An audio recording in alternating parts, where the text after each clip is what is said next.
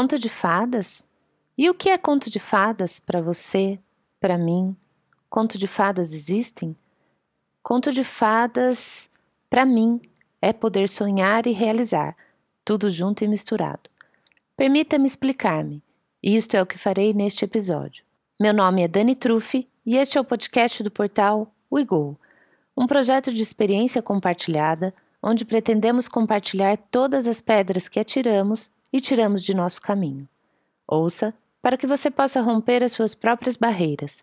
Vem com a gente, vai ser mais leve. Garantimos.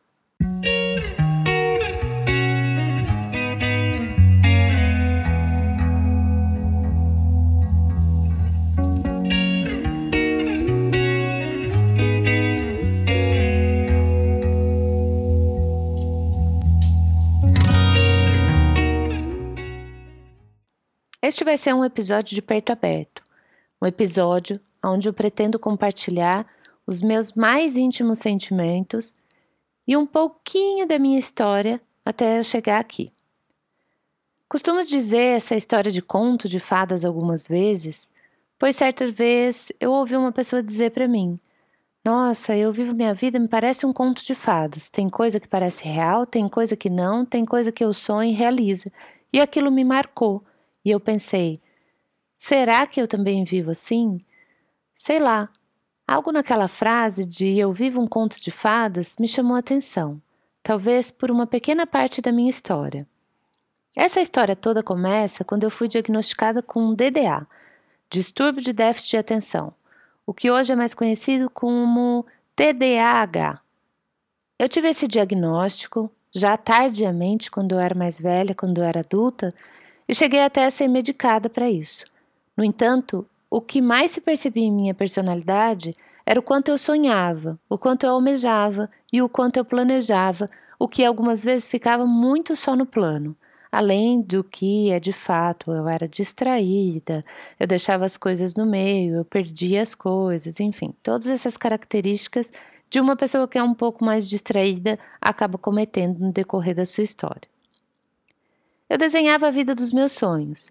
E é claro que nessas fantasias, todas as viagens e planejamentos, eu acabava saindo um pouco da realidade, digamos assim. E a vida sonhada tomava conta de mim de tal forma que a distração acabava se fazendo presente.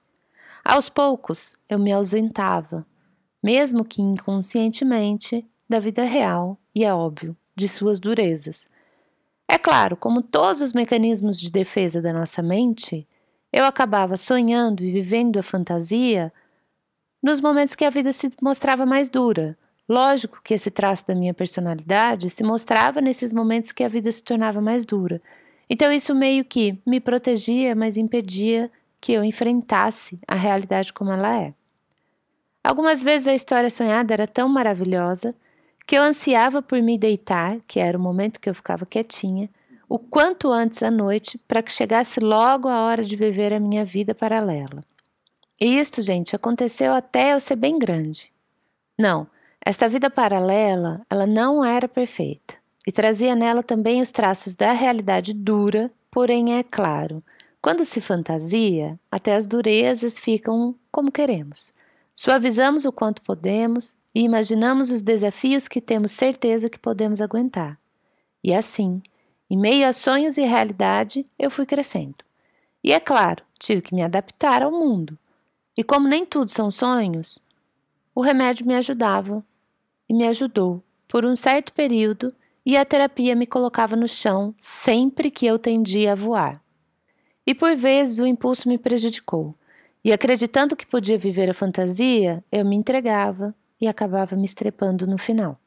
Entre acertos e tropeços, eu fui me desenvolvendo, as minhas próprias ferramentas foram aprimorando, e assim fui buscando uma vida coerente com a minha alma, uma vida sonhada, porém mais real e menos imaginária.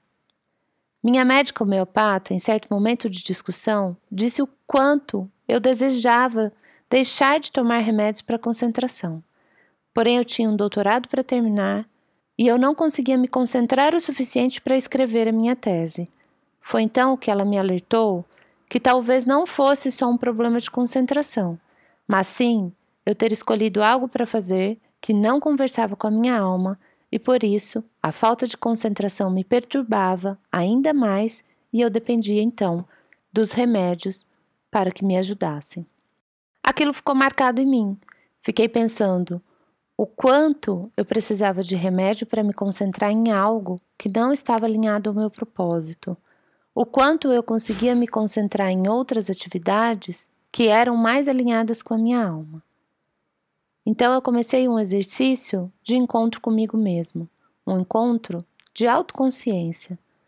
Foram anos duros os que eu tive de enfrentar a realidade, nua e crua, como ela é. Principalmente quando a minha terapeuta me alertou que não dava para ficar na fantasia e que a vida era difícil, principalmente quando se assume como adulto e como responsável pelos feitos na vida real e de verdade o quanto somos responsáveis por tudo que realizamos, concretizamos e, acima de tudo, tudo que concluímos, tudo que vamos até o final. Assumimos então em terapia que meu desafio seria alinhar o sonho e realização, pois a tendência de parar tudo no meio era frustrante demais e quase sempre acontecia por eu simplesmente deixar de sonhar com aquilo que vinha realizando e então a realidade se tornava dura e eu deixava de fazer aquilo que deveria e não concluía algumas coisas que seriam importantes para mim. Neste percurso, entendi que, se eu passasse muito mais tempo sonhando e agindo por impulso, menos eu construiria na direção da busca da realização daquilo que ainda me era possível sonhar e, acima de tudo, realizar. Um pouco mais tarde, certa vez, me deparei com a física quântica. Uma amiga me apresentou o livro Universo Autoconsciente e assim, Amit Goswami entrou em minha vida e eu pude começar a entender que as minhas imaginações constantes não eram assim tão maléficas e que se eu continuasse sonhando e utilizando a imaginação ao meu favor, bastava apenas traçar o plano para que o desejo acontecesse dentro da realidade possível. Longe aqui de debater conceitos físicos, apesar de estar lendo o livro Economia da Consciência, também de Amit Goswami, até porque eu nem tenho habilidade nisso, com essas questões da física em si, o que quero dizer é o quanto acreditar em mim e em minha mente tem feito dos meus dias mais calmos e alinhados com os meus sentimentos, os quais nem sempre são fáceis e pacíficos, diga-se de passagem. Assim, aos poucos, as fantasias que antes ocupavam muito tempo de mim foram sumindo e foram dando lugar a realizações. Percebi que o sonho tem de ser consciente, tem de ser de fato pensado, e temos que ter um lugar em nosso dia para que possamos pensar nesse sonho. Do mesmo jeito que eu me alimento, me exercito, escovo os dentes, eu deixo em minha rotina semanal, mensal e anual um espaço de metas e sonhos, pensando que assim eu vou conseguir observar a concretização do que antes era apenas almejado. Assim, eu trago um conforto para minha própria mente, dizendo para ela que vamos ter o tempo de sonho, vamos ter o tempo de fantasia. Mas vamos ter um tempo, não vamos viver o sonho e a fantasia. Vamos ter o tempo de sonhar, de fantasiar, mas de, acima de tudo, realizar. Fui percebendo que as coisas não acontecem de forma reta, dentro do prazo estabelecido. Percebi que o que pode se ter prazo são as ações para alcançar o objetivo final. Eu quero um barco. Pum! O gênio da lâmpada mágica aparece e coloca um barco em minha frente. Não é bem assim, é claro. Eu fiz um exemplo bizarro do gênio da lâmpada, para ficar mais claro o que eu estou tentando dizer. Talvez Antes de ter um barco, eu possa estabelecer ações que me levem ao encontro do desejado, como, por exemplo, aprender a ler as cartas náuticas ou ler livros de pessoas que têm um barco. Essas são ações que estão ao meu alcance. Enfim, estas pequenas ações vão caminhando em direção ao objetivo final, que lá na frente era ter um barco. Mas muitas vezes, o barco, neste caso, era apenas um objeto simbólico, mas a vida que eu almejava tendo um barco era ter mais liberdade e morar perto do mar, por exemplo. Podem acontecer de um outro formato, não necessariamente tendo um barco. Será que vocês estão conseguindo me entender? Sei lá, enfim, vou continuar. Fui percebendo que a mente alcança o objetivo final. Porém, às vezes somos incapazes de imaginar o caminho para o alcance, e que neste exercício não se pode ter imediatismo, e temos que entender que o caminho é quase sempre bem mais longo do que queremos. Neste processo de autoconhecimento, eu percebi que todos os meus objetivos tinham que estar alinhados aos meus três pilares. No meu caso, são eles: disciplina, amor e liberdade. Tudo que eu penso, tudo que eu sonho, tudo que eu desejo, eu sempre imagino se está alinhado a esses pilares, se ele conversa com esses três pilares. E assim, com persistência, foco e atenção aos sinais, vamos enxergando as dicas que o universo nos dá e o que o tão almejado vai ficando cada vez mais perto e que nem sempre ele vem na intensidade ou no jeito que esperávamos. Mas quando ele vem, vem tão real que muitas vezes a gente só se dá conta quando já alcançou. E daí nos damos conta do quanto podemos sonhar e viver as nossas próprias vidas de conto de fadas. Atualmente, com esta vida de viajante de ficar de lá para cá, tem sido assim. Era algo que eu desejava.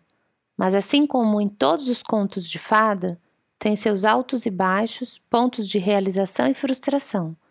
Muita pedra no caminho, muito cansaço, muita vontade de desistir, mas de certa forma consigo enxergar que, assim como nos contos de fada, eu já consegui realizar o sonho de viver viajando por aí e sustentar financeiramente este meu sonho, que tornou-se nosso.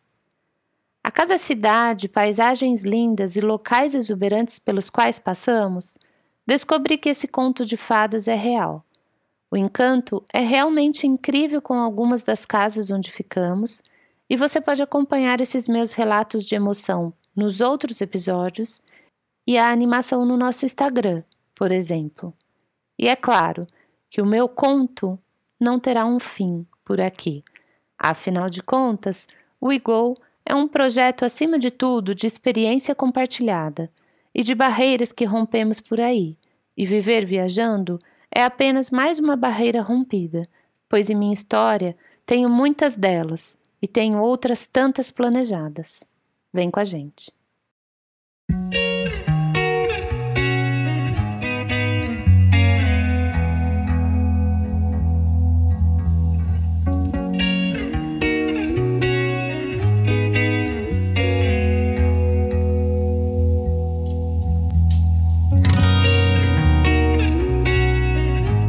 As nossas histórias não acabam por aqui. Confira mais em wegorompendobarreiras.com.br e em nosso perfil do Instagram, arroba Barreiras. Saudações de disciplina, amor e liberdade.